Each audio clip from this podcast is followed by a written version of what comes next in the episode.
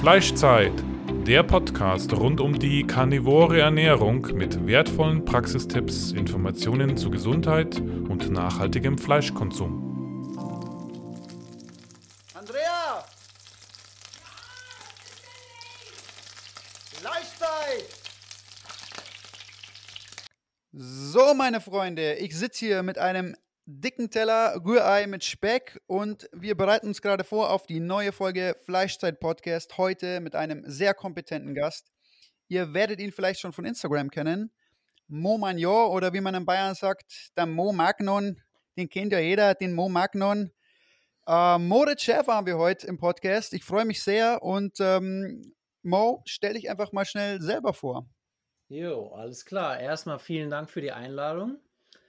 Genau, ich bin der Moritz, ich bin 30 Jahre alt und ich beschäftige mich mit Ernährung seit, ja, seit 15 Jahren, halbes Leben mittlerweile und bin auch ordentlich schon rumgekommen, also das gesamte Spektrum von veganer Rohkost bis hin zu Carnivore, alles dazwischen ausprobiert und viel Erfahrung gesammelt und ich arbeite mittlerweile auch als Ernährungsberater und jetzt nicht irgendwie dogmatisch, dass ich sage, alle müssen Carnivore werden, sondern ich versuche immer das Beste rauszufinden für die Leute, was sie, ja, was sie eigentlich weiterbringt in ihrer Gesundheit.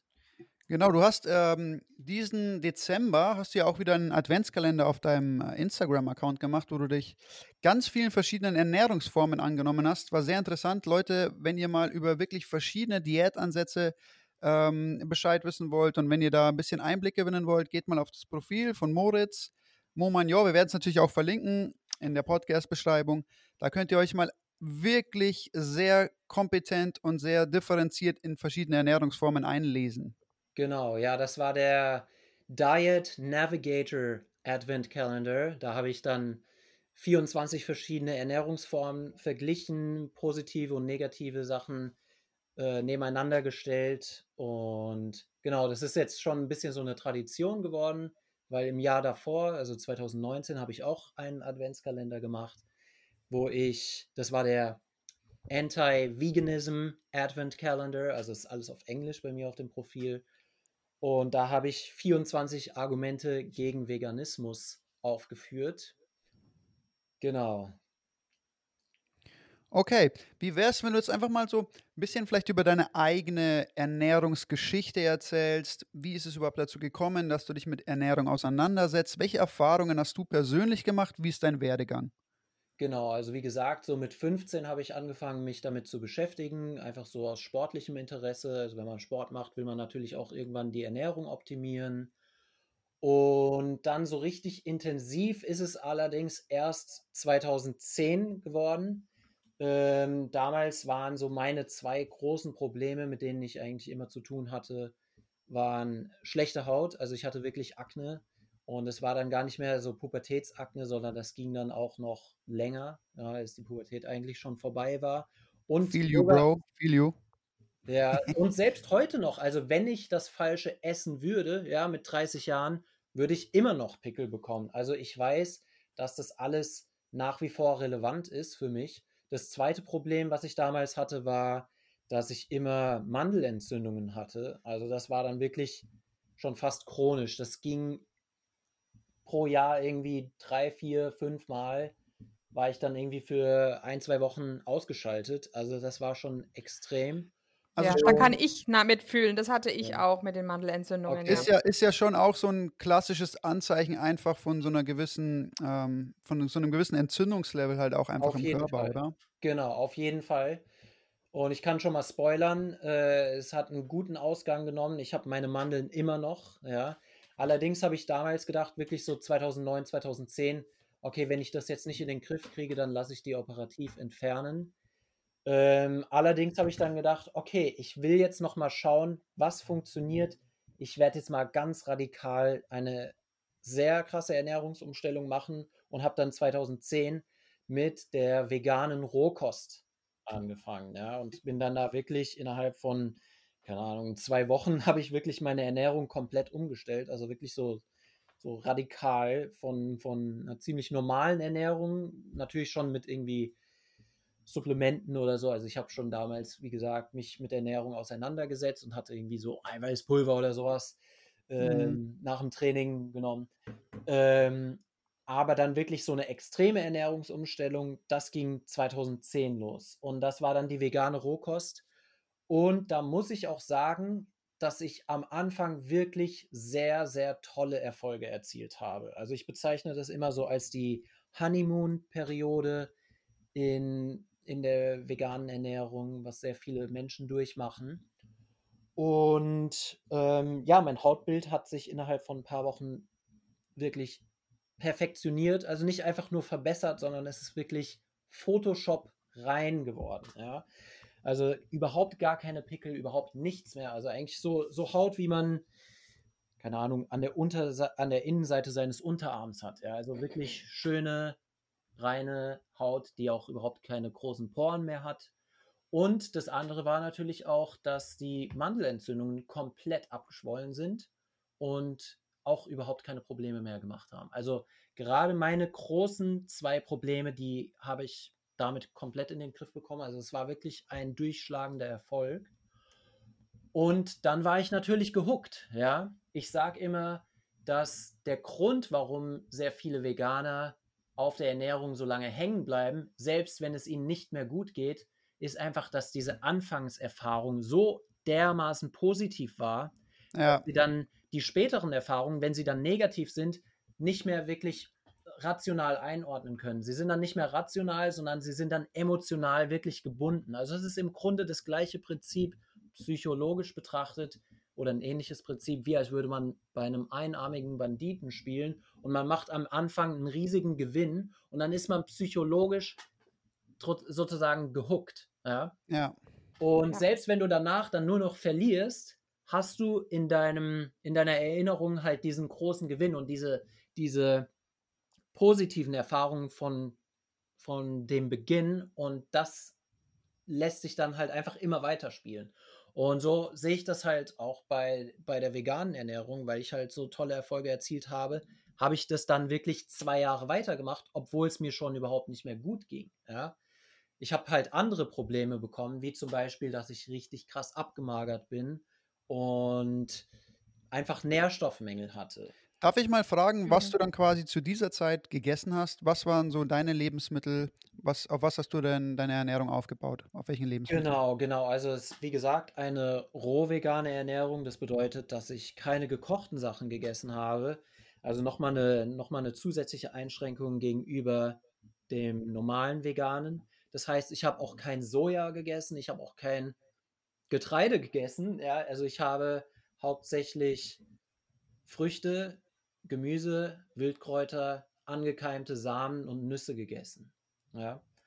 Und ich bin da wirklich sehr, sehr tief in die Materie eingestiegen. Also sehr viele Leute, die meisten machen es eher so, dass sie ja, sich dann halt die Green Smoothies mit, mit äh, Spinat oder sowas machen. Ich habe wirklich die Green Smoothies mit Wildkräutern aus dem Wald gemacht und habe mir da ein richtiges Wildkräuterwissen angelesen und habe die dann auch so abgestimmt, dass ich verschiedene botanische Familien miteinander gemixt habe in diesem äh, Wildkräuter-Smoothie, um das Ganze, um das Nährstoffprofil sozusagen so breit gefächert wie möglich zu machen und auch um irgendwelche Dysbalancen irgendwie auszugleichen, weil wenn du jetzt zum Beispiel immer nur Spinat da reinballerst, dann hast du halt irgendwann eine extreme Oxalatüberlastung. Das wusste mhm. ich auch schon damals, 2010.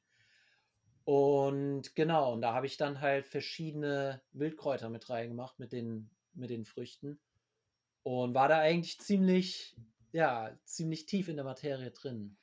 Jetzt eine Frage, die sich mir stellt jetzt. Würdest du jetzt pauschal sagen, viele von diesen Sachen, wie zum Beispiel Wildkräutern oder Sachen, die du damals gegessen hast, würdest du jetzt auf keinen Fall mehr essen? Oder dadurch, dass du dir so ein großes Wissen angeeignet hast, du, könntest du durchaus vertreten zu sagen, auch wenn du jetzt Carnivore lebst, gewisse Dinge würde ich jetzt auch noch zu mir nehmen? Ja, das sage ich sogar tatsächlich. Also auch in meiner Beratung empfehle ich hin und wieder mal beispielsweise Brennnesselblätter zu essen, ja, weil das sehr gut gegen allergische Reaktionen hilft. Also ähm, wenn jemand zum Beispiel Heuschnupfen hat und dann im Wald sich ein paar Brennnesselblätter pflückt und die dann zerreibt, also zum Beispiel mit einem Handschuh, dass man sich da jetzt nicht sticht, wenn man diese ganzen Nadeln oder diese, diese kleinen Spikes, wenn die abgebrochen sind, dann können die dich auch nicht mehr stechen und dann kannst du die auch essen, ohne dir die Zunge zu verbrennen. Und da ähm, das wirkt innerhalb von Minuten. Also da, da schwellen dann wirklich die Atemwege wieder ab und man kann wieder durchatmen und die Augen sind dann auch nicht mehr geschwollen. Also es ist tatsächlich sehr kraftvoll, muss ich sagen. Also diese Wildkräuter, die haben wirklich Power. Und ich bin eigentlich der Meinung, ähm, let meat be thy food, let plants be thy medicine. Also in solchen bestimmten Bereichen sage ich nach wie vor, dass solche Heilkräuter wirklich eine gute Wirkung haben wenn man sie okay, benötigt. Okay, genau. interessant, ja, interessant. Vor, empfehle ich nach wie vor. Also ich esse jetzt zwar nicht mehr, weil ich mit dem Carnivoren überhaupt gar keine Probleme habe, aber wenn ich jetzt im Frühjahr Heuschnupfen hätte, würde ich sagen, ja klar, dann ein paar Brennnesselblätter direkt essen. Okay, das ist schon mal ein, auch ein guter Tipp für Leute, die ja, vielleicht dieses genau. Problem haben. Kann man vielleicht einfach auch mal ausprobieren. Auf jeden Fall. Okay, wie ging es denn für dich weiter? Wie, wie, du, du warst roh vegan, wie ging es für dich weiter? Vielleicht erzähl auch ein bisschen so über deine, äh, deine körperliche Wahrnehmung und einfach deinen Gedankenprozess, der sich dadurch entwickelt hat, einfach und äh, wie es für dich Genau. weiterging. Genau, also es waren dann zwei Jahre, wie ich das gemacht habe. Und ja, die, die anfänglichen positiven Erfahrungen, die wurden dann immer mehr überschattet von negativen Erfahrungen. Also, dass ich einfach sehr abgemagert bin und dann auch sehr krasse Energielöcher einfach hatte, weil einfach nicht mehr genug Energie vorhanden war ja, mit dieser Ernährung.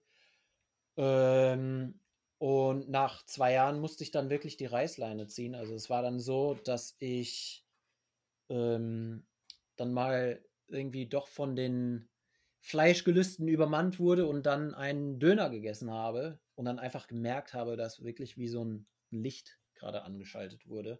Also wieder plötzlich viel mehr Energie, viel mehr ja, Lebenswille. Also davor war ich wirklich so, dass ich das, ja, dass ich schon fast irgendwie depressiv geworden bin. Ich war jetzt nie wirklich depressiv, ähm, aber ich denke, wenn ich das jetzt weitergemacht hätte, dann wäre ich wirklich irgendwie in der Depression auch gelandet. Ähm, einfach durch diese Nährstoffmängel. Und da habe ich dann 2012, weil es mir einfach so schlecht ging, dann die Reißleine gezogen. Und weil ich einfach diesen krassen Kontrast gesehen habe. Ähm, genau, was auch, was, was nämlich auch passiert war, dass meine Zähne immer mehr angegriffen waren, also dass ich leichte Zahnkorrosion hatte. Zum Glück nicht an den Schneidezähnen, sonst hätte ich jetzt irgendwie, würde mein Lächeln anders aussehen. Es ist zum Glück nur an den, ähm, an den Mahlzähnen mal hin und wieder ein bisschen was abgebrochen.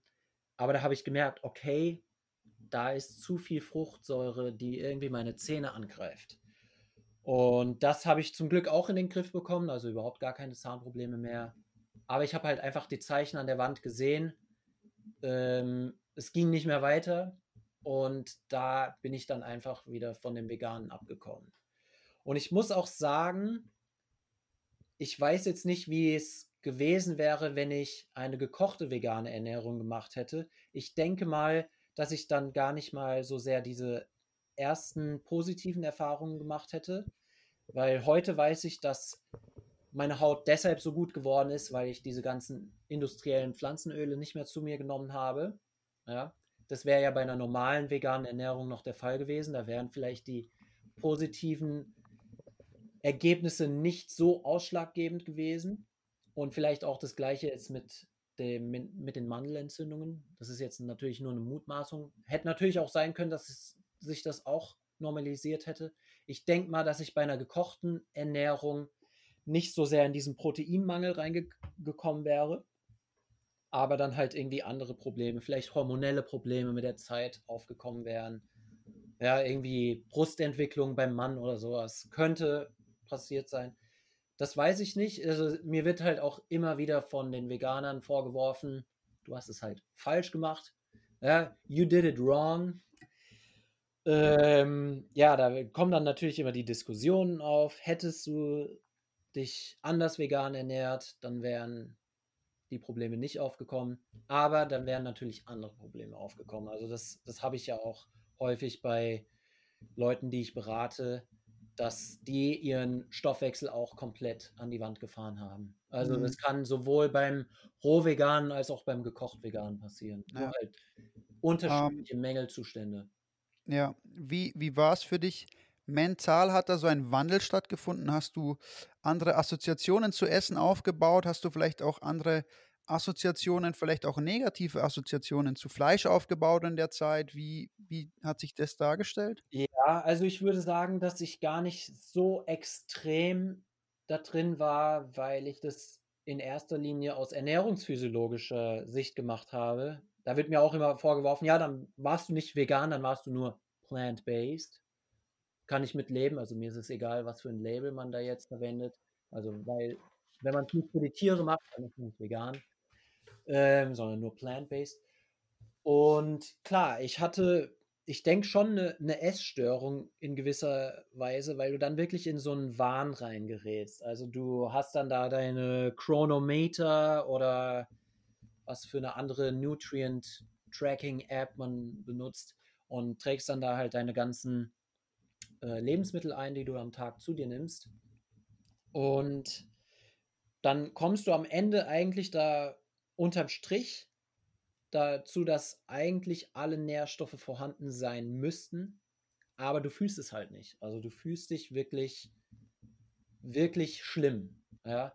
Und dann bist du wirklich in so einem Wahn wie in so einem, ich vergleiche es immer mit einem Darren Aronofsky-Film. Also das ist ja dieser Regisseur, der diese Wahnfilme macht, also zum Beispiel Black Swan oder Requiem mhm. for Dream, ja, wo die Charaktere sich in irgendeiner Thematik extrem verrennen und eigentlich selbst zerstören. Also in diesem Black Swan, da hast du dann halt diese Ballerina, die dem Ballettsport so sehr äh, sich, sich hingibt, dass sie da eigentlich ihr, ihr Leben sozusagen zerstört, weil sie halt in so einem Perfektionswahn ist. Ja, für alle, die Black Swan noch nicht gesehen haben, ist gerade auf Netflix, äh, könnt ihr euch äh, sehr, sehr guten Gewissens anschauen. Unglaublich guter Film. Hat sogar, glaube ich, äh, Natalie Portman hat einen Oscar dafür bekommen, ja. Ja, genau. Also wirklich Top-Film. Also eigentlich alle Filme von Darren Aronofsky, die sind wirklich sehr interessant. Und das ist halt so das Thema, was sich bei ihm immer so durchzieht, auch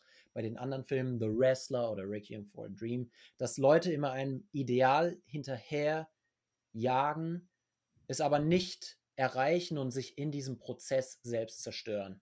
Und das habe ich halt wirklich mit der veganen Ernährung auch erlebt, dass ich versucht habe, diesem Ideal hinterher zu rennen, aber es nie wirklich geschafft habe, das äh, zu realisieren. Und dann ja auch in so einem Wahn gelandet bin. Okay, wie ging es dann weiter? Wie, wie war der weitere Prozess? Du hast irgendwann dann, so wie ich das raushöre, dann schon auch wahrgenommen, dass zumindest bei dir persönlich irgendwas nicht stimmt mit der Art und Weise, wie du dich ernährst, oder? Genau, ja, auf jeden Fall. Und ich sage da auch immer, ich habe bisher noch nie einen Veganer erlebt, der durch Argumente allein davon überzeugt wurde, dass die vegane Ernährung nichts ist.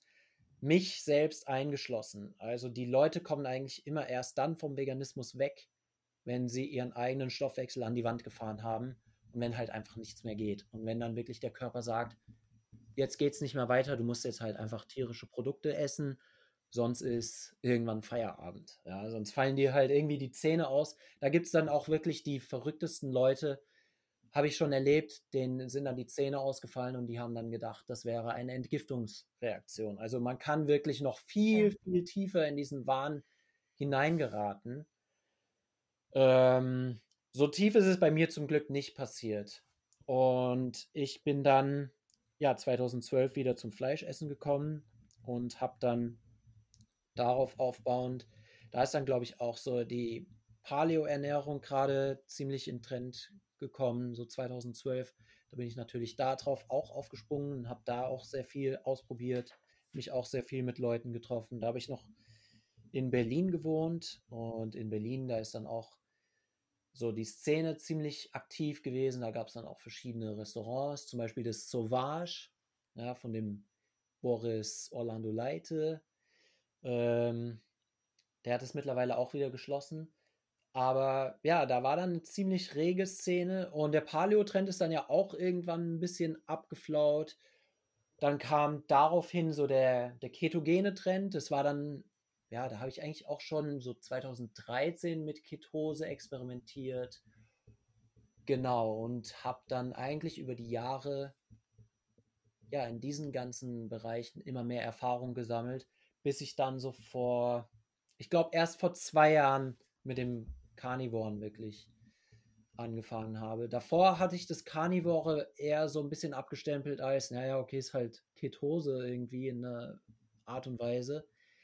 Und da ich bei der Ketose langfristig auch negative Erfahrungen gemacht habe, hatte ich eigentlich die karnivore Ernährung erstmal nicht so für mich entdeckt und sie eigentlich eher immer abgetan, bis ich dann irgendwie später dann doch, ja, vor, vor zwei Jahren, ja, so 2008, ja, genau, also jetzt dann bald drei Jahre, damit dann angefangen habe. Und der Grund dafür war, ähm, dass bei der ketogenen Ernährung langfristig, wenn man zu lange in Ketose bleibt, dass das auch negative Folgen haben kann. Ja, das wäre jetzt meine, meine nächste ja. Frage gewesen. Äh, wie hast du es wahrgenommen? Und ähm, erzähl mal ein bisschen über die negativen Folgen, weil ich bin auch da eher auf, auf deiner Seite und, und ähm, habe mich da auch ein bisschen damit auseinandergesetzt. Aber bitte erzähl einfach mal. Genau, also bei der ketogenen Ernährung versuchen ja die meisten Leute langfristig in Ketose zu bleiben. Sie haben dann immer die Keto-Sticks, wo sie das dann immer testen mit dem Urin, mit den Ketonkörperwerten im Urin. Und kurzfristig ist eine Ketose sehr toll, empfehle ich jedem. Also jeder sollte eigentlich seinen Stoffwechsel darauf trainieren, dass er Keto adaptiert ist, dass er in die Ketose wechseln kann, dass er nicht nur auf den Zuckerstoffwechsel angewiesen ist. Allerdings, wenn man das jetzt langfristig macht, ähm, dann kann sich eine Insulinresistenz dadurch bilden. Also ähm, kurzfristig. Differenziert es mal bitte schnell, genau. langfristig, kurzfristig Ketose. Genau. Also bei der Ketose geht der Stoffwechsel in eine physiologische Insulinresistenz. Das ist keine pathologische, wie das jetzt beim Diabetes Typ 2 der Fall ist, sondern eine physiologische, weil halt viel weniger Glucose im Blut vorhanden ist. Und das Gehirn benötigt immer einen kleinen eine kleine Menge an Glucose. Also selbst in der tiefsten Ketose kann das Gehirn nicht zu 100% auf Ketonkörpern laufen. Es benötigt immer ein, eine kleine Restmenge an Glucose. Und wenn man dann in der Ketose ist und dann nicht viel Glucose zur Verfügung hat, dann gehen die Muskeln und die Organe in eine physiologische Insulinresistenz, damit die Glucose nicht aufgebraucht wird und für das Gehirn dann reserviert wird. Wenn man das jetzt mhm. zu lange macht, dann kann es passieren, dass es dann in eine pathologische Insulinresistenz übergeht. Ja, und das sieht man zum Beispiel, also das prominenteste Beispiel ist der, ähm, wie heißt der jetzt nochmal von Jimmy Moore. Genau, Jimmy Moore von Viva la Vida Low Carb. Der hat am Anfang sehr toll abgenommen, also der war, der war fettleibig, also stark übergewichtig, hat dann mit der ketogenen Ernährung mehrere zig Kilo abgenommen, also wirklich tolle Erfolge gehabt und hat sie dann langfristig alle wieder aufgebaut. Also jetzt ist er wieder eigentlich am Start, äh, am Startpunkt, ja, wenn man das jetzt wie bei einem Monopoly-Spiel betrachten würde und ist da, wo er eigentlich angefangen hat, wieder stark übergewichtig. Und das Problem ist, dass wir eigentlich gar nicht dafür gemacht sind, langfristig in der Ketose zu bleiben, sondern wir sollen eigentlich immer mal wieder aus der Ketose rausgehen. Und da sehe ich auch den essentiellen Vorteil von der karnivoren Ernährung gegenüber der, der ketogenen Ernährung, weil bei dem Karnivoren ist dein Ziel nicht, dass du 100% der Zeit in der Ketose bist, sondern die einzige, der einzige Anspruch, den du hast, ist halt, dass du dich ausschließlich von Fleisch ernährst. Und ob du jetzt zu viel Protein isst oder nicht, ja, ob du jetzt aus der Ketose rausfliegst oder nicht, ist kein Problem. Das ist im Grunde sogar erwünscht, dass du von in bestimmten Zeiten auch mal aus der Ketose wieder rauskommst. Also diese Glykoneogenese durch einen hohen Proteinkonsum, wo die ganzen Ketogenen sozusagen ein bisschen Angst haben und dann immer sagen, ja, ich darf nicht zu viel Protein essen. Das ist bei Carnivore überhaupt kein Problem.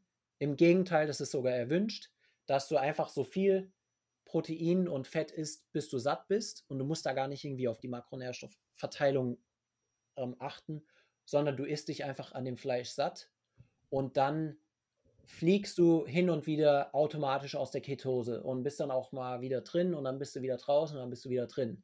Und genau, ich sehe das, ich, ich seh das genauso wie du. Genau. Ähm, ich betrachte es auch immer gern evolutionär und ich bin halt der, der Überzeugung einfach, dass wenn wir damals gejagt haben und, und was gefangen haben, beziehungsweise erlegt haben und dann haben wir einfach richtig reingehauen, haben eine große Menge gegessen, sind dann sowieso wieder aus der Ketose rausgeflogen. Egal, ob wir jetzt lange gefastet haben oder einfach nicht so viel gegessen hatten, nicht so viel Nahrung zur Verfügung hatten und dadurch in Ketose waren. Ähm, und ich sehe es genauso wie du. Man sollte rein und raus gehen und ich glaube nicht, dass eine dauerhafte Ketose das Optimum ist. Und wie du jetzt schon auch an dem Beispiel erklärt hast, dass es natürlich im, im Umkehrschluss dann wieder dazu führen kann, dass man eine gewisse Insulinresistenz entwickelt und das ist natürlich auch nicht erstrebenswert. Genau, mhm. chronische ähm Zustände ähm, generell sind einfach nicht empfehlenswert. Wie bitte? Nochmal? Was? Chronische Zustände sind nicht Ja, also ich ähm, bin da äh, eben, ähm, ich denke, es kommt vielleicht auf den ähm, Typ drauf an. Also ähm, wer jetzt wieder wie der Dave recht viel Krafttraining macht, bei dem bin ich mir sicher, dass natürlich eine dauerhafte tiefe Ketose ähm, vielleicht nicht so von Vorteil ist, weil man einfach auch Glykogenspeicher gefüllt haben muss, die man dann für diesen Kraftsport hernehmen kann.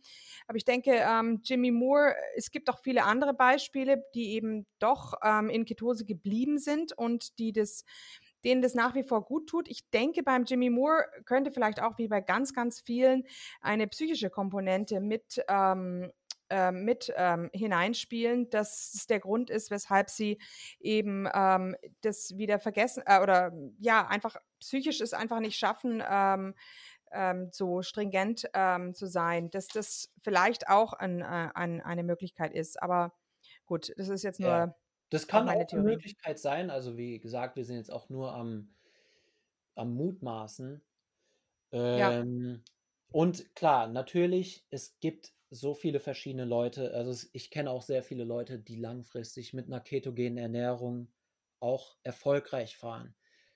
Aber ich muss halt immer auch das ganze Spektrum benennen, ja, also den Leuten auch erzählen, was alles was es alles gibt. Ja, jeder reagiert anders. Und also ähm, ich bin mir auf alle Fälle schon sicher, dass viele Leute, die also im ketogenen Stoffwechsel waren und wenn die dann ähm, da rausfallen, dass sie extrem ähm, schnell wieder zunehmen, ähm, dass das also dann, äh, und das ist ja ein Zeichen, dass tatsächlich diese Insulinresistenz im Grunde ähm, vielleicht sogar zugenommen hat. Das ja. kann schon sein. Ja. Also wenn Sie, da, wenn Sie mhm. aus der Ketose rausgehen, indem Sie dann irgendwie einen Donut oder so essen, das würde ich natürlich nicht empfehlen. Ich meinte natürlich jetzt bei dem Carnivoren, selbst wenn du eine Zero-Carb-Carnivore-Ernährung machst, ja, wenn du wirklich diese Lions Diet machst, was die Michaela Peterson macht, dann würdest du durch den hohen Proteinkonsum immer mal wieder aus der Ketose rauskommen. Das heißt jetzt nicht, dass du irgendwie mordsmäßig hohe Blutzuckerlevel hast, sondern dass du halt einfach mal ein bisschen leicht aus der Ketose raus und leicht aus der Ketose rein wieder bist.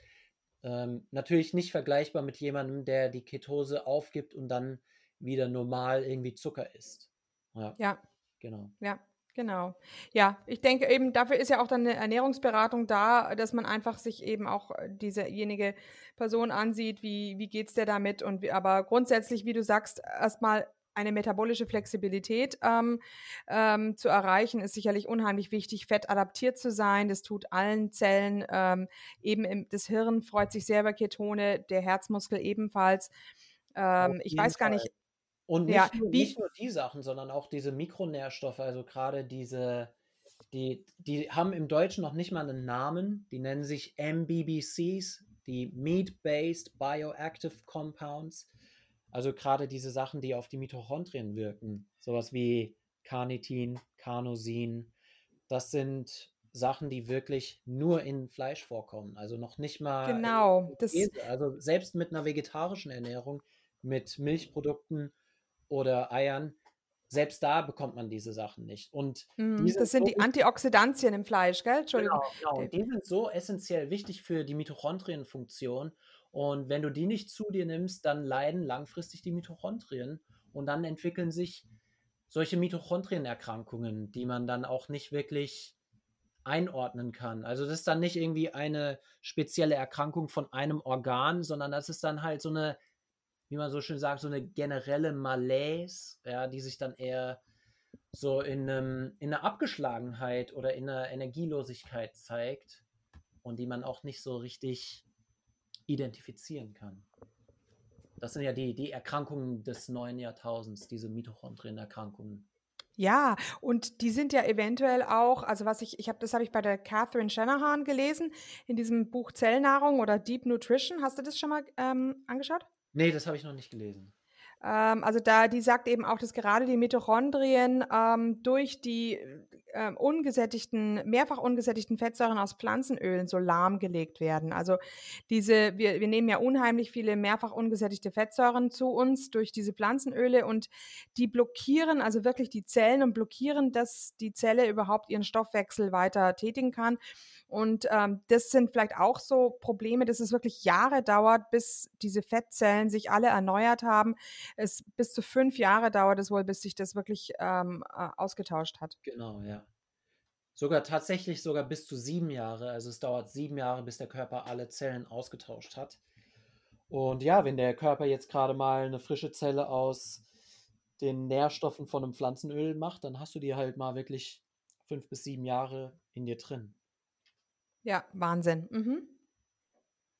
Ja, ähm, wie, ja, du bist also dann auf die Carnivore Ernährung. Dann erzähl doch mal, wie du jetzt eigentlich, ähm, zu welchem, ähm, zu welchem Mittelweg du so ein bisschen gefunden hast, nachdem du Ketogen mit Ketogen nicht so ganz hundertprozentig zufrieden warst. Genau. Ähm, ich habe dann auch eine Zeit lang wirklich ganz strikt Carnivore gemacht, weil ich sage auch immer, ich möchte das komplett austesten und nicht irgendwelche Mutmaßungen machen, sondern dann wirklich mehrere Monate mal ganz strikt eine Ernährungsform machen, damit ich auch mitreden kann. Ja, also es ist eine Sache, ob man darüber liest oder ob man es wirklich macht. Und jetzt mittlerweile bin ich natürlich nach wie vor meat-based, aber nicht 100% Carnivore, einfach aus dem Grund, weil ich keine Probleme jetzt habe mit, mit ein bisschen Pflanzen in der Ernährung. Also es gibt natürlich Leute, die müssen 100% Carnivore machen. Gerade die Michaela Peterson, die hat ja gesagt, selbst Blattgemüse geht bei ihr überhaupt nicht.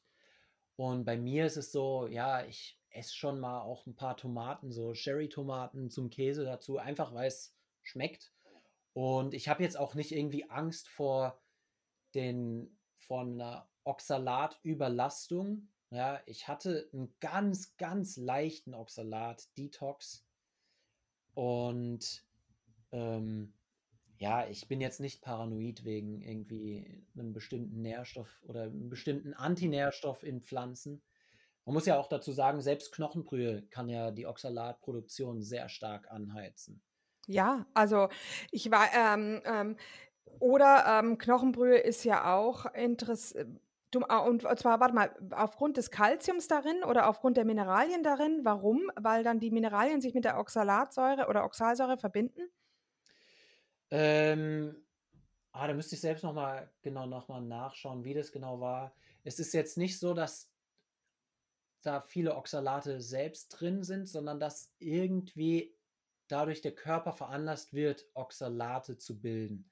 Mhm. also ich könnte mir nur vorstellen, weil da ja viele Mineralien drin sind und Oxalsäure verbindet sich ja zusammen mit diesen Mineralien zu den Kristallen, zu den, ähm, die uns ja dann die Probleme bereiten und vielleicht kommt dadurch dann diese Symbiose zustande, wenn man da so viele Mineralien auf einen Schlag liefert. Genau, also wie gesagt, das kann bei allen Sachen irgendwie auftreten. Und deswegen bin ich nicht irgendwie paranoid jetzt gegenüber allen pflanzlichen Lebensmitteln, sondern sagt, ja, in Mengen habe ich kein Problem mit. Die äh, fügen noch ein bisschen geschmackliche Vielfalt dazu und ja, dann esse ich das. Also da habe ich gar kein Problem mit. Mhm, ist ja super. An und für sich ist es ja so, ähm, dass das vor allem Leute mit Autoimmunerkrankungen betrifft, dass die strikt sein müssen, Ja. ähm, die eben noch einen löchrigen Darm haben oder einen sehr empfindlichen Darm. Ähm, und ist ja toll, wenn man dieses eigentlich dann auch überschritten hat. Meistens ist es bei den, bei den meisten so, wenn sie den Darm dann irgendwann geheilt haben, sind sie flexibler. So geht es ja Dave jetzt auch, gell, Dave? Genau, also bei mir hat es durch die Carnivore-Ernährung und das Fasten einen Riesenschritt gemacht und ich bin jetzt mittlerweile auch an einem Punkt, wo ich wieder Lebensmittel einführen kann. Ich experimentiere mittlerweile auch wieder sehr viel und ähm, ich bin, ihr, ihr, ihr kennt mich ja mittlerweile, ich bin auch ein Verfechter davon, keinen dogmatischen Carnivoren-Ansatz zu verfolgen, weil ich ihn äh, als nicht sinnvoll erachte, wenn Menschen die Möglichkeit haben, wie du zum Beispiel jetzt auch, Moritz, Tomaten zu essen oder Käse zu essen oder äh, keine Ja, Ahnung, genau. andere Gemüsesorten oder Obst. Ähm, natürlich sollte man immer noch äh, im Blick behalten, wie viel und was man isst, aber im Grunde, was spricht dagegen? So, also, wie gesagt. Ja, wenn dann dort in irgendwie einer Carnivoren Facebook-Gruppe jemand schreibt, hey, ich habe jetzt einen Apfel gegessen und ich habe den nicht vertragen. Seht ihr, wie giftig Äpfel sind? Dann denke ich, ja, okay, Leute, da seid ihr jetzt auch ein bisschen übers Ziel hinausgeschossen. Ja, also Was, ein was, was, gesunder Körper wird von einem Apfel nicht irgendwie komplett zerschossen. Nee, was, was ganz interessant und was ich gut finde, was du vorher gesagt hast, ist, jeder Körper ist unterschiedlich. Jeder Mensch reagiert anders und man kann keine Pauschalisierungen treffen. Es ist, ich merke es auch in den, in den Coachings mit den Leuten, mit denen ich zusammenarbeite beim Fasten. Jeder Körper ist so krass unterschiedlich in seiner ähm, Konstitution und, und auch in seiner Reaktion auf gewisse Dinge. Und deswegen bedeutet es auch immer für jeden Einzelnen, und das ist einfach mein Tipp, nehmt keine Pauschalisierungen an, sondern hört auf euren eigenen Körper, hört in ihn rein und probiert Dinge aus. Aber euch pauschal einfach einem dogmatischen Ansatz zu, ähm, zu untergeben, sozusagen, macht keinen Sinn für euch, weil es vielleicht gar nicht nötig ist und äh, weil ihr vielleicht, ich weiß nicht, wie es bei dir ist, du hast mir, wir haben letztens darüber gesprochen, Moritz, du hast ähm, Leute betreut und du hast gesagt, die haben zum Beispiel nicht so unbedingt so, so mega gute Erfahrungen mit der Carnivoren-Ernährung gemacht. Ja, Und ähm, deswegen sage ich auch immer, Leute, findet für euch euren Weg, okay? Aber informiert euch über Probleme, die auf jeder Seite ähm, dieses der beiden Spektren einfach auftreten können. Und wenn ihr das auf dem Schirm habt, dann, dann könnt ihr euren Weg gehen. Aber informiert euch. Und das ist der Punkt eben, deswegen machen wir das hier auch. Aber ich bin da voll deiner Meinung, ähm, jeder Körper ist unterschiedlich, ähm, jedes Individuum reagiert anders und deswegen sollte man da genau drauf achten. genau. Unsere individuelle Gesundheit ist im Grunde wie so ein Zauberwürfel oder so ein Rubik's Cube. Jeder hat eine andere Konstellation und jeder muss irgendwie die Sachen anders hin und her drehen, um dann am Ende ans Ziel zu kommen. Genau. Ja. Ja, gut. Wie ist es, ähm, jetzt hätte mich noch, weil wir Knochenbrühe gerade angesprochen haben, äh, und du bist ja auch so unheimlich versiert ähm, im, im Chemischen. Also ich bin immer ganz, ich bewundere deine, ähm, deine Beiträge immer, weil sie wirklich so tief fundiert sind. Und ich bin dir auch unheimlich dankbar für diesen Tipp mit dem Dr. Schaub aus der Schweiz. Ähm, das Buch ist ja, ist ja eine, ein, ein Wissenselixier. Ja, ja, genau. Mhm. Ähm, jetzt hätte ich eben gern gewusst, was du denn von Histaminen hältst in der karnivoren Ernährung. Ja, interessant. Ähm, ihr hattet jetzt gerade angesprochen, oder Dave, du hast gemeint, dass ich auch mit Leuten zusammengearbeitet habe, die mit Carnivoren nicht so eine gute Erfahrung gemacht haben. Da hatte ich wirklich jemanden, der eine Histaminintoleranz wohl hatte. Also seine, seine ganzen Symptome haben da ziemlich dafür gesprochen. Ähm, da da kommt es jetzt noch drauf an, was er, was er langfristig, ob das wirklich, ob meine, meine Beratung da auch wirklich richtig gelegen hat. Ähm, Ja, aber ich, ich denke, dass ich da wirklich richtig gelegen habe. Also es war jetzt gerade vor ein paar Tagen erst. Ähm, da bin ich gespannt, was, wie er da mir die Rückmeldungen geben wird. Aber klar, natürlich, es gibt wirklich Leute, die dann mit dem Fleisch gar nicht klarkommen, weil sie dann Histaminreaktionen haben. Und da sage ich dann den Leuten, probiert auf jeden Fall aus, ähm, Nierengewebe eins, äh, mit einzubeziehen, weil Niere sehr viel von dieser Diaminoxidase enthält. Das ist ja genau dieses Enzym, was das Histamin abbaut. Also damit haben sehr viele Leute sehr gute Erfahrungen, dass sie dann Niere essen und dann vertragen sie plötzlich diese Lebensmittel wieder besser. Also die, das Fleisch, was man vom Vortag, was man nicht geschafft hat. Ja, da muss man ja normalerweise, wenn man eine Histaminintoleranz hat, dann kann man das ja nicht mehr essen, weil man muss ja immer alles extrem frisch essen. Und das kann dann auch ziemlich einschränkend sein, ja, wenn man dann irgendwie alles, was jetzt einen Tag alt ist, dann gleich wegschmeißen muss oder irgendwie jemandem anders geben muss, weil man es selbst nicht mehr verträgt. Und da muss man dann einfach ähm, das Ganze so anpassen. Also mit der Histaminintoleranz, da geht es dann häufig, dass man ja mit, mit Niere zum Beispiel sehr gute Erfahrungen hat.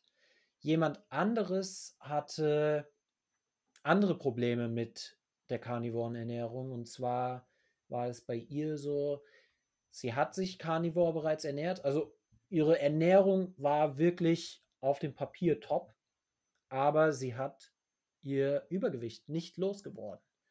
Und da hat sich dann herausgestellt, dass das bei ihr eher ein hormonelles Problem war. Und zwar mit Leptin, also dass der Hypothalamus im Gehirn falsch kalibriert war durch aufgrund einer Leptinresistenz. Da habe ich dann mit ihr so ein Protokoll erstellt, wo wir dann einen Leptin-Reset gemacht haben. Und jetzt hat sie mir gerade heute geschrieben, so, hey, ich nehme gerade wie verrückt ab, es läuft wie am Schnürchen. Ja, und sie ist wirklich happy. Und da sieht man mal, dass es halt nicht diese, diese One-Size-Fits-All-Lösung für alle gibt. Also, dass nee. manche Leute halt einfach dann doch noch irgendwie was anderes benötigen. Ja. ja. mich würde jetzt interessieren, wie hast du das ähm, mit der Leptinresistenz? Wie hast du da diesen das aushebeln können? Ähm, also erstmal habe ich so analysiert, ähm, ich habe halt die Symptome angeschaut und die Symptome bei einer Leptinresistenz sind eigentlich, dass man übergewichtig ist und man kann nicht abnehmen, obwohl man sehr kalorienarm ist. Ähm, dann das nächste wäre, dass man eine Ernährung oder eine Diät sehr gut durchführen kann während des Tages, aber dass dann plötzlich zum Abend hin irgendwie so, so eine fremde Macht einen übermannt und dann man auf Autopilot dann zum Kühlschrank rennt und dann plötzlich die krassen Gelüste verspürt, also dass die alle spät abends irgendwie kommen. Also die Leute, die sind dann den ganzen Tag über diszipliniert und kommen super klar, aber abends crashen sie dann und dann rennen sie dann zum Kühlschrank und, und essen sich dann mit den ungesunden Sachen voll. Mhm, interessant, das ist ja genau das, was der Ben so ein bisschen beschrieben hatte. Der hatte auch von Leptinresistenz geredet. Genau, ja, mhm. genau. Und ja, da gibt es noch so ein paar andere kleine ähm, Symptome, die da in das Bild reinpassen. Und was ich dann mache, ist, dass ich den Leuten empfehle, dass sie mit Hilfe von sehr großen Proteinmengen den, den ähm, Hypothalamus wieder neu kalibrieren. Und zwar macht man das so, dass man dann früh morgens sehr große Proteinmengen zu sich nimmt, also wirklich 50 bis 75 Gramm Protein. Also es sind riesige Mengen, das essen manche Leute noch nicht mal an einem Tag. Das würde man dann zum Frühstück nehmen. Und genau, bei so einem Leptin-Reset wird das Frühstück zu der wichtigsten Mahlzeit des Tages. Also es ist ja momentan, leben wir in der Zeit, wo dieses intermittierende Fasten sehr, sehr beliebt ist. Also jeder macht das momentan und lässt dann sein Frühstück weg. Das Problem, ja, jeder macht's und keiner hat Ahnung. Ja, genau. Also jeder lässt sein Frühstück weg, weil alle lesen halt da in ihm, keine Ahnung, Bulletproof oder Vor allem, jeder lässt sein Frühstück weg und ähm, fixiert sich halt hardcore auf 16 Stunden irgendwie. Es bringt halt genau, gar genau. nichts. Die 16 Stunden bringen im Grunde nichts, also bis auf eine gewisse Kalorienrestriktion. Und dann treten genauso Dinge auf, wie du gerade erklärst. Und äh, ich bin sowieso der Meinung, also dass äh, es kommt nicht umsonst, äh, also man, es kommt nicht von ungefähr dieses Sprichwort, Frühstück ist die wichtigste Mahlzeit des Tages. Na, vielleicht hat sich das über die Jahre etwas in seiner Ausführung und ähm, ja, in, in seiner äh, Vermittlung irgendwie vielleicht ein bisschen geändert, aber wenn es einerseits darum geht, ich habe im Fasten-Podcast ja drüber gesprochen, wenn es um Fettverbrennung geht und wenn es um so gewisse hormonelle Prozesse geht, dann sollte man auf jeden Fall frühstücken. Aber bitte, ich habe dich unterbrochen, tut mir leid, erzähl einfach weiter. Genau, also es ist schon was Wahres dran jetzt, dass man, wenn man Leptin sensitiv ist, dann kann man das gerne machen, dann kann man das Frühstück auch weglassen und dann wird man damit auch erfolgreich sein. Also es haben ja viele, die das machen, die, denen geht es super. Nur wenn man aber Leptin resistent ist, dann braucht man halt genau den komplett gegenteiligen Ansatz. Ja, also wenn dann gesagt wird, ja, hey, die Aborigines oder irgendwelche Völker, die noch ganz ursprünglich leben, die essen ja auch kein Frühstück, die müssen ja erstmal jagen, bis sie dann das Tier haben und dann essen sie halt abends nach der Jagd. Ja, das ist, das stimmt, aber diese Leute sind leptin-sensitiv, also deren Hypothalamus ist perfekt kalibriert, ja, die, die leben ja in der Natur, die schlafen unter freiem Himmel, die wachen mit den ersten Sonnenstrahlen auf. Und wenn man das jetzt vergleicht mit jemandem, der Leptin resistent ist, ja, dessen Hormone komplett zerschossen sind, und der sagt dann, ja, ich lasse jetzt das Frühstück weg, weil das ist ja natürlich, ähm, dann ist es nicht weit genug gedacht. Also der muss auf jeden Fall die Hormone wieder in Einklang bringen, damit das dann überhaupt auch funktioniert. Und da muss man dann halt das alles immer individuell, ähm, individuell bewerten. Und da kann man dann einfach nicht so eine, so eine Pauschalaussage machen. Ja, bin ich voll deiner Meinung. Ja, und ähm, mich hat jetzt interessiert, wie misst, misst du dann die äh, Leptinresistenz oder tust du das einfach anhand dieses Verhaltens und des Bildes einfach? Ähm, anhand des Bildes. Man könnte natürlich auch Labortests machen, aber die würde ich mal eigentlich nicht. Also wenn man in den Spiegel schaut und man ist übergewichtig und man kann nicht abnehmen, obwohl man eigentlich alles richtig macht, dann ist das eigentlich schon ein sehr sicheres Zeichen für eine Leptinresistenz. Ähm, kurze Unterbrechung, Leute. Wir sind jetzt bei 46 Minuten und der Podcast hat, wie ihr schon gesehen habt, eine ganz andere Wendung genommen, wie wir geplant hatten. Ich würde sagen, wir machen diese Folge jetzt in diesem Gespräch so einfach fertig, weil es mega interessant ist und wir können dich ja jederzeit für eine Folge zu veganen Problemen und so reinholen. Warum? Ähm, der, der Moritz hat doch schon total viel zu veganen Problemen äh, gesagt. Also das waren jetzt schon Unmengen. Ja, also ich, ich hätte mir dann gedacht, man kann da noch tiefer reingehen, aber ähm, also mir ist es egal, wie gesagt. Aber ich, ich fand es jetzt schon unheimlich, also da ist jetzt echt, echt viel dabei gewesen, aber gut. Ja. Ich weiß nicht, wie lange ihr die Folge machen wollt. Also wir können jetzt auch noch eine Viertelstunde über Veganismus reden. Können wir auch machen. Ähm, keine Ahnung, also weiß ich nicht, in welche Richtung wollen wir denn weitergehen? Ich ähm, denke, wir haben jetzt im Grunde Veganismus so ein bisschen abgeschlossen und wir sind jetzt gerade bei, ich, ich hätte das Ganze jetzt, die Überschrift hätte ich jetzt gegeben, Tücken in der veganen und in der Karnivorenernährung. Ja, also oh, so passt es jetzt gerade vom... In den Ernährungsextremen, ja, genau. Ja, das finde okay, ich Okay, oder ja genau, Tücken ähm, bei Ernährungsextremen, soll ich so benennen? Ja, wie also, ja, die vegane als auch die karnivore Ernährung. Genau.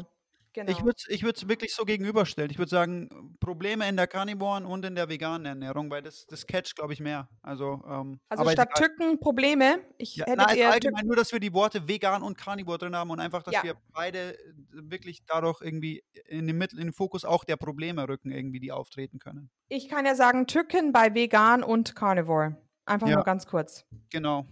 Okay. Ähm, genau. Gut, dann Hast du noch irgendwas oder wo können wir jetzt die Brücke schlagen? Jetzt haben wir so also wir waren jetzt gerade bei der, die haben jetzt die Leptin-Resistenz ähm, abgeschlossen. Was können wir? Ach Moritz, du bist übrigens relativ leise. Vielleicht kannst du ein bisschen näher dran gehen ans Mikro oder so.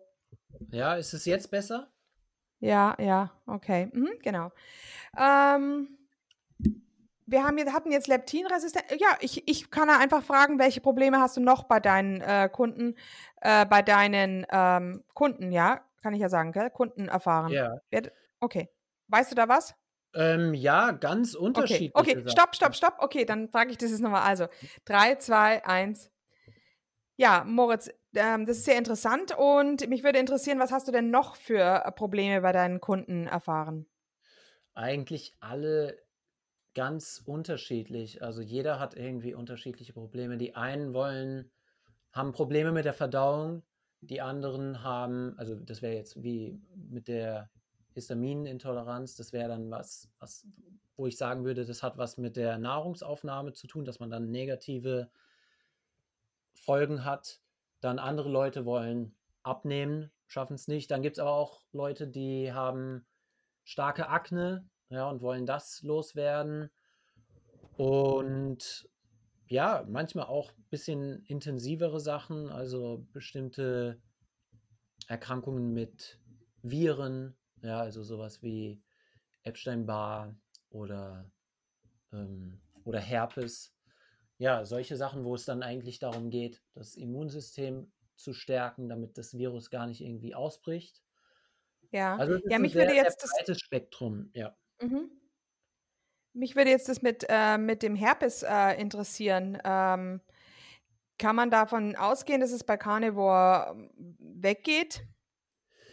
Ähm, die Sache ist, dass das Herpes, jetzt gerade so das, auch das Genitalherpes, das haben die meisten Menschen, also jemand, der sexuell aktiv ist, der hat das wohl. Also sind, glaube ich, 80 Prozent der Leute. Also das ist wirklich sehr, sehr weit verbreitet. Und es geht gar nicht mal jetzt so darum, dass man das unbedingt los wird, sondern wenn das in dem Körper ist, aber nie ausbricht, dann ist es äh, ein voller Erfolg. Ja? Man wird das nicht los, außer wenn man jetzt irgendwie ja, sein Leben ja lang eine Jungfrau bleibt. Aber alle sexuell aktiven Menschen und die meisten Menschen haben das. Und ja, wenn man, wenn man nie einen Ausschlag davon hat, dann juckt es einen ja auch nicht, im wahrsten Sinne des Wortes. Ob man das jetzt in einer schlafenden Form in seinem Körper hat. Deswegen Ja. gehe ich da darauf, dass ich das Immunsystem so weit stärke, dass es halt überhaupt nicht mehr ausbricht. Das war zum Beispiel bei mir früher so. Ähm, da hatte ich, als ich im Schwimmbad war, immer wieder Dornwarzen an den Füßen. Und mittlerweile seit, keine Ahnung, sechs, sieben, acht Jahren habe ich das nicht mehr, weil einfach mein Immunsystem viel stärker ist. Aber früher, klar, hatte ich das immer. Und es ist ja jetzt nicht so, dass, das, dass die Schwimmbäder so viel hygienischer sind, sondern da sind immer noch die ganzen Keime auf dem Boden in diesem ja, feuchten, warmen Milieu. Aber einfach weil das Immunsystem viel stärker ist, bildet sich da halt nichts mehr. Und so sage ich das halt, oder so sehe ich das halt bei allen Erkrankungen, dass in erster Linie es darauf ankommt, dass man ein sehr starkes Immunsystem hat. Ja, ja, interessant. Also Warzen sind eben auch Viren, gell? Ähm, ja, ja. Gut. Mhm. Ähm, und man kann Viren eben auch nicht, äh, wie das ja bei Bakterien der Fall ist. Bei Bakterien kann man ja durch einfach Restriktion von Glucose, gibt man den Bakterien quasi kein Futter mehr, dass sie sich nicht vermehren können. So einfach ist es mit Viren irgendwie nicht, ne? Nee, bei Viren ist das ein bisschen anders. Da geht es generell wirklich darum, dass man die Immunfunktion so weit wie möglich verbessert. Also dann auch, also ich bin ein großer Freund von Organfleisch, also dass man wirklich den Körper mit hochwertigen Lebensmitteln versorgt. Also nicht nur Leber, sondern gerade für die Immunfunktion auch Thymusdrüse. Also zum Beispiel von diesen Ancestral Supplements, die haben ja das Ganze in pulverisierter Form, also ganz viele verschiedene Organe. Ja, dieses Prinzip like feeds like. Ja, also wenn man jetzt Thymusdrüse vom Rind isst, dann stärkt man damit seine eigene Thymusdrüse, die dann halt auch wirklich das Immunsystem stärkt. Mhm. Jetzt muss ich ganz kurz da einhalten. Thymusdrüse ist doch das, ist im Grunde doch das Bries, also das Kalbsbries ist doch auch die Thymusdrüse. Ich dachte aber, das ist beim ausgewachsenen Rind nicht mehr da. Ähm, ich selbst, das weiß ich jetzt gar nicht genau, weil ich selbst noch nie so vom Metzger mir gekauft habe. Also das habe ich jetzt eigentlich nur als, als Supplement zu mir genommen. Und empfehle das halt den Leuten, weil die meisten Leute, die sind jetzt noch beim Organfleisch ein bisschen, ja, es sind sie noch nicht so dran gewöhnt. Ich selbst esse hauptsächlich Leber, hin und wieder Herz oder Niere und ganz selten auch mal Gehirn, wenn ich es bekomme, Lammhirn. Aber ansonsten mit den anderen Organen, die habe ich jetzt so gar nicht gegessen. Okay. Mhm. Ist es bei euch? Also seid ihr, habt ihr sehr viel Organfleisch in der Küche? In eurer Nope. Ernährung? Also ich schon, ich mache ja immer mein Innereien-Müsli, weil ich, ich habe ja im Grunde ähm, von den Weiderindern hier komplett alle Organe geschenkt gekriegt und da stehst du da vor äh, 50 Kilogramm Mischung aus Leber, ähm, Lunge, sehr viel Lunge, die Lunge ist ganz schön groß bei den Ja. Tieren, Milz, Nieren ähm, und das Ganze ähm, tue ich halt dann einfach schreddern, mit sehr viel Fett zusammenmischen. Also ich mache immer so Verhältnis eben 3 zu 1, ähm, äh, Innereien zu Fett und dann portioniere ich das ab und das ist mein Innereienmüsli und ich liebe es. Es ist so geschmackvoll. Andrea, wir brauchen einen neuen Namen für dieses Ding. Du kannst dich immer Innereienmüsli sagen. Ja, ist, ja. Es ist halt, was ich, ist, ich esse es halt morgens und die Leute könnten meinen, dass ich zu Haferflocken Schokoladenpulver dazu getan habe, weil es schaut im Grunde so aus. Hast du da ein oh, Rezept dafür? Oh, weil das ist schon interessant. Also ja, ich habe es auf meinem, ich, ich schick's dir. Das ist auf meinem Insta-Account, habe ich schon einen Beitrag dazu gemacht. Mhm. Ah, cool. Und du hast dann wirklich 50 Kilo, also da brauchst du ja eine ganze Kühlbox. Ähm, ähm, ich habe inzwischen ähm, zwei Kühlbox. große Gefriertruhen. Also ah. ähm, ja, zwei Tische ähm, quasi ähm, voll. Und genau, das ist, manchmal komme ich dann wirklich in Bredouille, weil alle schlachten immer gleichzeitig und dann kriegen wir gleichzeitig alles Mögliche auf einen Schlag geschenkt und.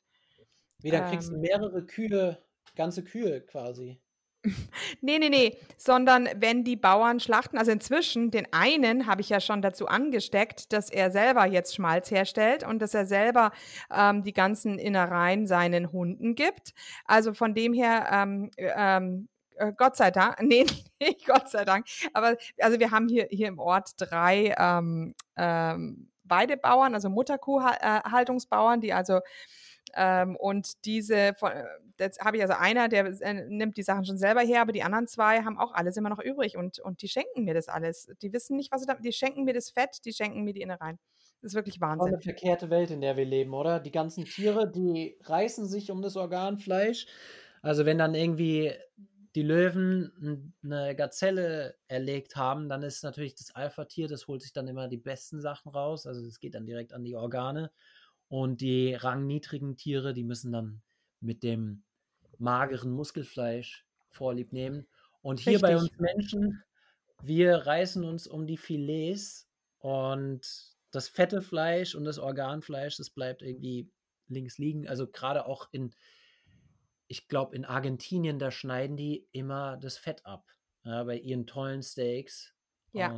in, in Italien auch. Also aber äh, gut, in Italien ist es, ist es, das italienische Fleisch ist größtenteils aus Frankreich, aus, aus Massentierhaltung. Da ist das Fett richtig weiß und nicht sehr. Mhm. Aber Argentinien, klar, es ist ja das beste äh, Fett ja. auch, was man da, da bekommt. Blutet.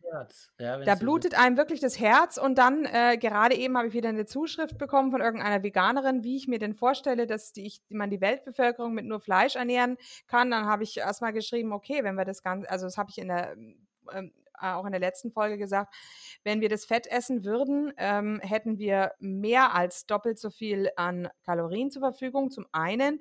Zum zweiten könnten wir auf die ganzen Soja- und Rapsfelder verzichten. Also es wäre ein unheimlicher ähm, Gewinn äh, und auch an Kalorien, die wir da und auch noch gesunden Kalorien. Auf jeden Fall. Und es gibt ja auch sehr genügsame Tiere, die dann auch in der Tundra zurechtkommen, wo man überhaupt gar keinen Ackerbau betreiben könnte.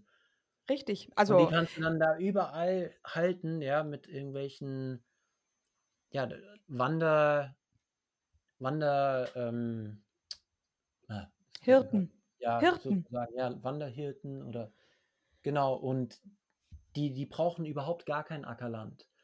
Also da hast du so viel Fläche auf der gesamten Erde, wo du das machen könntest. Viel ja. mehr als Ackerfläche. Ja, ja, ja, oder auch, äh, ich meine, früher sind, sind, ähm, ich meine, die Schweine im Wald, ne? Also ähm, wir haben, gut, wir haben ja Wildschweine, aber die Wildschweine sind unheimlich mager und ich bin, ich bin ja fest davon überzeugt, dass der Mensch ähm, sich das Hausschwein und das Hausrind so fett gezüchtet hat, weil es ein, ein ähnliches Fettprofil hat wie damals die ganz großen, die Mammuts oder die Elefanten, die wir irgendwann äh, wirklich ausgerottet haben. Ähm, die hatten ja einen sehr, sehr hohen Fettanteil und ich ja, ich denke, das ist eben nicht zufällig, dass wir uns das Rind und das Schwein so fett gezüchtet haben. Ja, auf jeden Fall, weil wenn man sich Wildfleisch anschaut, das hat, glaube ich, die Wildtiere, die haben, glaube ich, nur 4% Körperfett. Also sie richtig. sind richtig ripped. Ja. ja, und da bekommt der Mensch auf Dauer auch ähm, Kaninchenhunger, also der bekommt mhm. dann auch Erkrankungen. Ja. Okay. Jetzt haben wir eine Stunde durch. Wollen wir noch weitermachen oder ähm Lassen hm, wir Wir können es ja auf ein andermal verschieben, ja, weil wir jetzt den nächsten Podcast haben, der schon ansteht. Ja. Also denke, auch jederzeit wieder. Ne? Es ist wirklich, äh, super interessant, mit dir mal zu sprechen. Und ähm, ich glaube, wir können da, also wenn du Zeit hast und Lust hast, gerne öfter im Podcast und wir können dann einfach Diskussionen führen, weil ich glaube, das ist super bereichernd einfach. Ja. Ja. Ja, gern, können wir auf jeden Fall machen. Auf jeden Fall. Genau. Okay, ich würde sagen, äh, das lassen wir einfach so drin und die Leute können einfach mal zuhören, wie es hier so abläuft. Ist doch völlig egal. Ja, ja, ist Ähm, doch ganz ja, nett. ja. Ist ja auch nur menschlich, wenn wir hier über, über Organisatorisches diskutieren. Eben. Also dann würde ich sagen, beenden wir die heutige Folge mit Moritz Schäfer oder Montmagnon. Äh, Du musst mir jetzt mal sagen, wie, wie, wie, wie spricht man deinen Instagram-Namen aus? Also die Amis, die sagen ja bei dem Cro-Magnon, die sprechen es natürlich Cro-Magnon aus. Und weil ich eine englische Seite betreibe, habe ich das dann auf Mo-Magnon gemacht. Also mein Name Moritz und Cro-Magnon oder Cro-Magnon ist dann halt Mo-Magnon. Okay, Montmagnon wisst ihr Bescheid. Wir verlinken es natürlich ähm, in der Beschreibung. Und ja, lasst uns Feedback da. Wie hat euch die Folge gefallen? Lasst, uns, lasst, es, lasst es uns wissen. Und ähm, dann würde ich sagen, machen wir Schluss für heute. Wir wünschen euch einen schönen Tag und äh, bis zum nächsten Mal bei Fleischzeit Podcast. Ja, tschüss. Ciao. Und hier unser Haftungsausschluss. Alle Inhalte im Podcast werden von uns mit größter Sorgfalt recherchiert und publiziert. Dennoch übernehmen wir keine Haftung für die Richtigkeit, Vollständigkeit oder Aktualität der Informationen. Sie stellen unsere persönliche, subjektive Meinung dar und ersetzen auch keine medizinische Diagnose oder ärztliche Beratung. Dasselbe gilt für unsere Gäste. Konsultieren Sie bei Fragen oder Beschwerden immer Ihren behandelnden Arzt.